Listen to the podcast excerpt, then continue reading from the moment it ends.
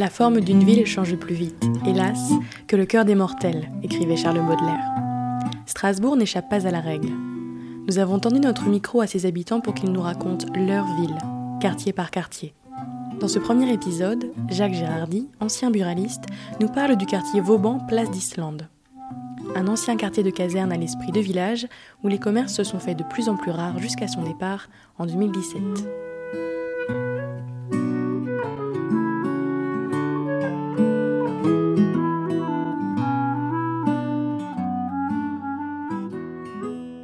Mémoire de quartier. Un podcast rue 89 Strasbourg, réalisé par Victoire Pirot. Épisode 1. Place d'Islande.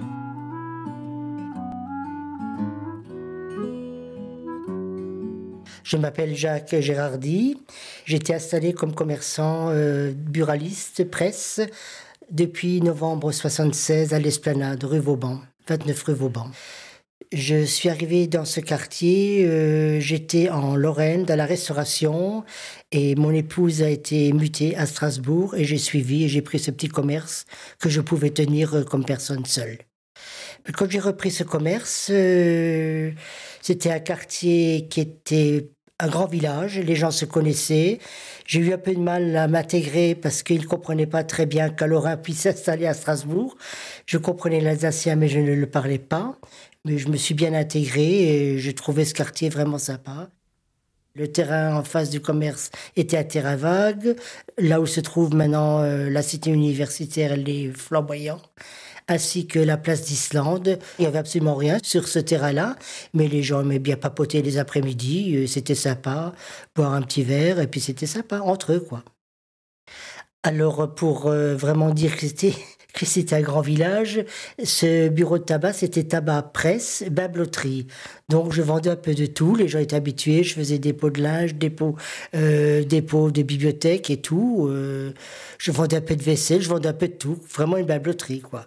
Ce qu'on trouvait dans beaucoup de rues de Strasbourg à l'époque. Ça fait comme 40 ans en arrière, quoi. Pour vous dire l'ambiance de village qu'il y avait au départ, j'avais quand même une cliente qui était au dernier étage, euh, juste l'immeuble à côté du commerce.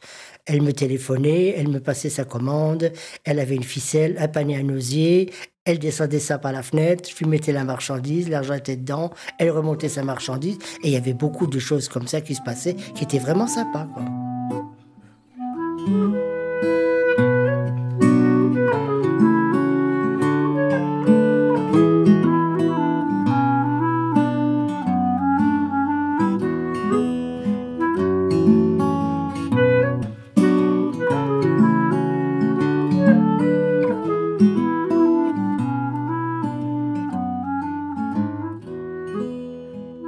Bon, ça a commencé à changer euh, de clientèle à partir des années 80.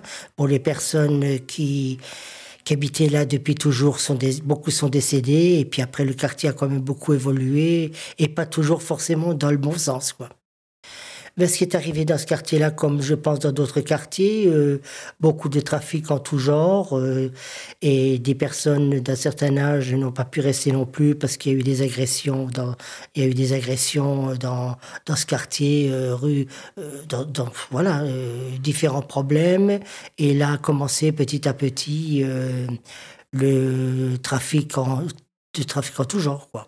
Euh, les jeunes m'en parlaient, les clients m'en parlaient, je voyais les gens qui rouspétaient, qui n'étaient pas d'accord, mais bon, c'est une chose qui a toujours été très très dure euh, à gérer, quoi. Moi, je, je, connaissais dans ma clientèle à l'époque le principal leader. Il me disait, euh, il me disait, moi, c'est simple, c'est l'offre et la demande. Hein. il a dit, euh, moi, je savais où se trouvait la marchandise. En face, j'avais les gens qui avaient de l'argent, donc on avait juste à traverser la rue et vendre, quoi. Mais il est évident que tous ces jeunes-là, je les connaissais, ils se confiaient. Je voyais dans quelle famille ils vivaient, j'ai vu leur tournure. C'était l'argent facile comme beaucoup de choses. Et j'ai vraiment vu évoluer ce quartier-là. Et ça, ça intervient à peu près à quelle époque? Après les années 80. Après 85, ça commençait vraiment à beaucoup changer.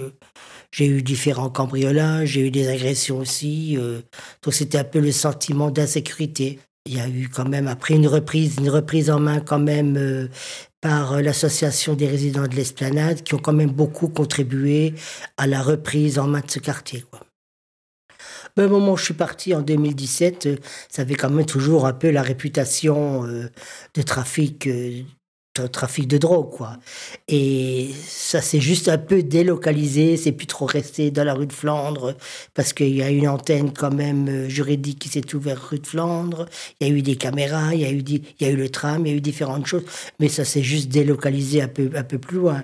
On a bien vu les affaires après qui se sont produites euh, sur l'ancienne euh, place de l'Esplanade, toutes les agressions et tout. Ça s'est délocalisé. Mais je pense, et je redis encore une fois, c'est pas spécifique à l'Esplanade.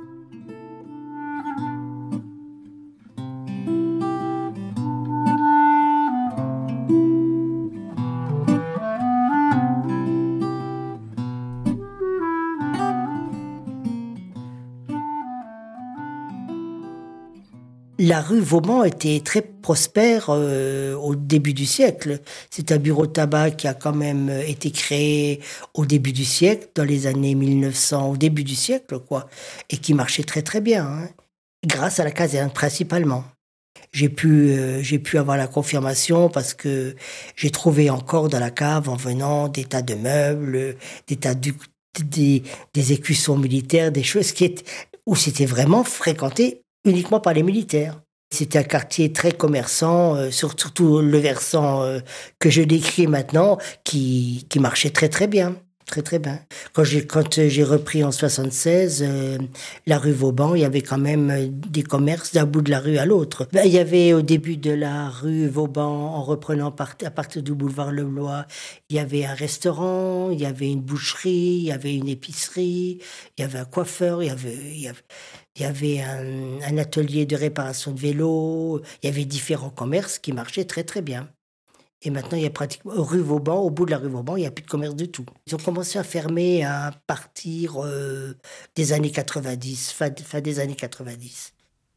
Ben, j'ai trouvé que c'était bien triste pour, euh, pour un coin comme l'esplanade de Strasbourg, qui est quand même euh, important, mais vraiment mon côté, côté, euh, côté quartier Vauban, j'étais un peu déçu que ce soit tombé comme ça, quoi.